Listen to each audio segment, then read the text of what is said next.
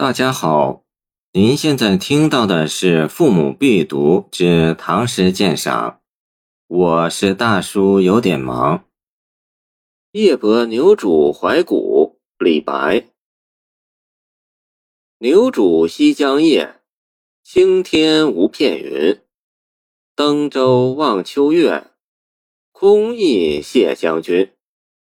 余意能高咏。斯人不可闻。明朝挂帆席，枫叶落纷纷。这首诗里写到了东晋的两位古人，从谢尚对袁弘的赏识和知遇，联想到自己的怀才不遇，有感而发。李白一生渴望建立功业，崇拜英雄，但坎揽其身，难伸其志，而他天性浪漫。狂到世人皆欲杀，醉来天子不能呼。既然怀才不遇，而现实中又可与人言无二三，他就往往神交古人，思接千载，从世川中去寻找可与自己心灵相契合的前贤。他由牛渚采石矶，登舟望月，因地怀人，想到了曾驻守此地的谢尚。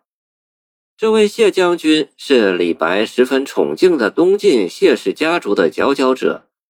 他不仅是豫章太守谢坤之子，东晋太傅谢安之从兄，自身也建立了功业，晋号为镇西将军。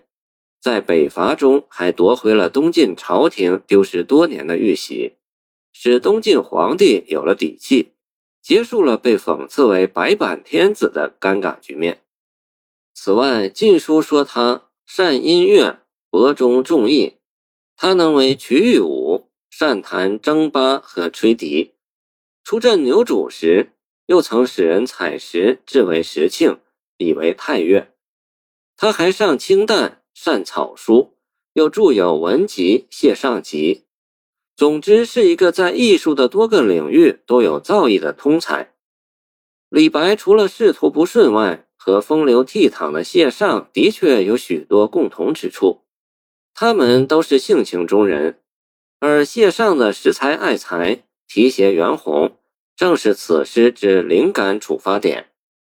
东晋文学家袁弘，祖父世代为官，他的少年时代却孤苦无依，以驾船运租为业。他善属文，文笔典雅，才思敏捷。也是在这样的秋夜，也是在西江的牛渚，他在舟中吟咏他的咏史诗，声情词美，引起了微服泛江的谢尚的注意，邀其登舟晤谈通宵，对他大为赏识，于是擢拔为自己的参军。袁弘自此闻名大振，一直官至大司马、桓温府记事、吏部郎、东阳太守。正是这个偶然的机遇，改变了袁弘的命运。可以说，谢尚是袁弘的伯乐。然而，千里马常有，而伯乐不常有。李白的感叹正在于此。李白此诗不仅仅于格律的严谨和语言的早逝，而是大处落寞，情景浑长，纯乎天籁。从秋夜舟泊西江写起。古称自南京以西至江西一段长江为西江，一泻而下，句句递进。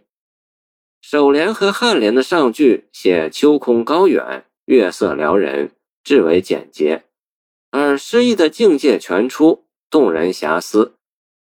颔联下句即在这样辽阔悠远的气氛中进入怀古，遥想谢元当年在此地的玉河。西湖斯人已渺，美谈不在。此情可待成追忆。空忆谢将军，对谢尚的崇敬怀念，只能是没有结果的一种徒然了。这种惆怅之情进一步表现在颈联中，更把自己也放进去和古人相比。我也能高咏佳作，展示才华，丝毫不逊于袁弘。然而幽冥永隔。那个卓拔人才与草来的谢将军是听不到了，那么我的知音在哪里？在空意而斯人不可闻的失望中，只好潇洒自解，来朝挂帆归去，成浮浮于海。诗人在尾联里留给读者的，其实是一个在枫叶坠地、秋色凄迷中渐行渐远的无可奈何的背影。人才难得，谪仙级的人才更是不世出的珍稀品。然而，不世出的人才往往也是易碎品。古往今来，怀才而不能用事，如李白者不知多少。明乎此，我们对牛渚江边李白的这一声叹息，或许能有更深的理解。谢谢您的收听，欢迎您继续收听我们的后续节目。如果你喜欢我的作品，请关注我吧。